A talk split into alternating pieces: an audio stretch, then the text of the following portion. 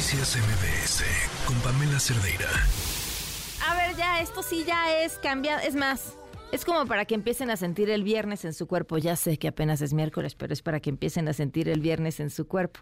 Lo que les vamos a, a platicar ahorita tiene que ver con una encuesta que realizó esta aplicación de citas Bumble y que tiene que ver con eh, el interés en la política, lo electoral y las relaciones. Y ustedes dirán, ¿por?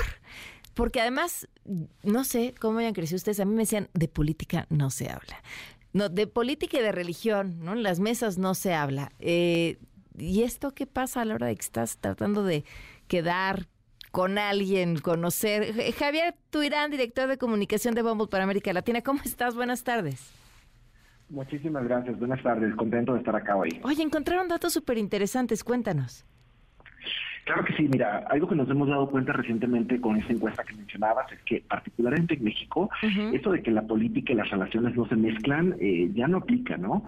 Eh, la data más reciente de hecho nos mostró que aproximadamente el 43%, o sea, casi la mitad de los mexicanos encuestados dentro de Bumble, mujeres y hombres, considera que es importantísimo que su pareja no solamente hable de política, sino que tenga una voz y tenga una posición clara a nivel de, de estos temas que, que están tan, tan, tan de moda, ¿no? Ok, ¿qué otro dato? Claro que sí, mira, otro importantísimo eh, tiene que ver justamente con el tema de qué tan importante eh, se ha vuelto alinearse de manera política con la, una potencial pareja. Encontramos, por ejemplo, que en el caso de la encuesta que realizamos, los hombres están más dispuestos, 48% de los encuestados, a salir con alguien que tenga tendencias políticas diferentes a los de ellos, que, que no comparta su posición política. El número para la mujer no se queda para nada atrás, hablamos de más o menos 37% de las mujeres dijeron que, vale, saldrían con alguien que no eh, compartan su misma ideología política. Menos dispuestas que los hombres, eh, eso se explica por razones, ajá. Seguramente muy simples, claro. Exactamente, menos impuestos que los hombres, pero aún así eh, una apertura relativamente importante, ¿no? Dentro del número. Y el número cambia y, algo que nos llamó muchísimo la atención es, alrededor de las personas de la llamada generación Z, ¿no? El caso de los más jóvenes, aquellos entre 18 y 25 años que participaron en la encuesta, la mitad, el 50% considera que es importante ejercer el derecho al voto. Y un tema que cobra relevancia ahora de cara Ay, es muy poquito. Ya, es que históricamente hablando, o sea, tenemos un camino enorme, ¿no? Pero 50% de las personas encuestadas en, México, además, eh, en, un, rango de edad eh, de generación Z que, creen que es importantísimo ejercer el derecho al voto. Es que es la mitad y es donde está la mayor cantidad de, electores están en los jóvenes. De, tú podrías decir la mitad considera, yo pienso solo la mitad, es me parece súper poquito. Claro, le estás preguntando, les estás preguntando a los mismos usuarios de la aplicación. Sí, desde luego. Hablamos con las personas que tienen Bumble y que están activos en el caso puntual de México, ¿no?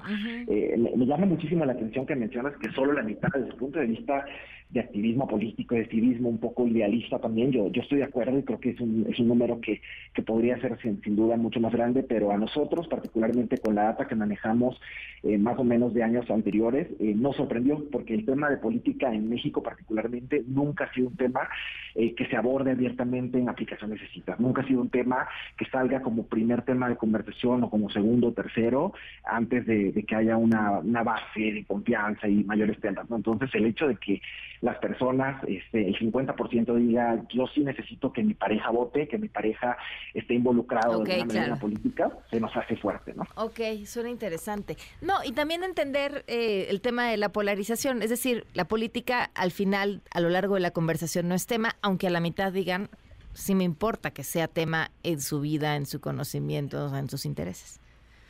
De acuerdo, yo creo que tiene que ver con, con, el tema generacional, ¿no? O sea, cuando, cuando damos un doble clic sobre la data y vemos un poco las personas de, menor edad, entre 18 y 25 años, eh, hay una apertura mucho mayor a comenzar a hablar de política desde la primera cita. Hay una apertura mucho mayor a comenzar a hablar de política mm. antes de conocerse en persona, cuando todavía están hablando el app.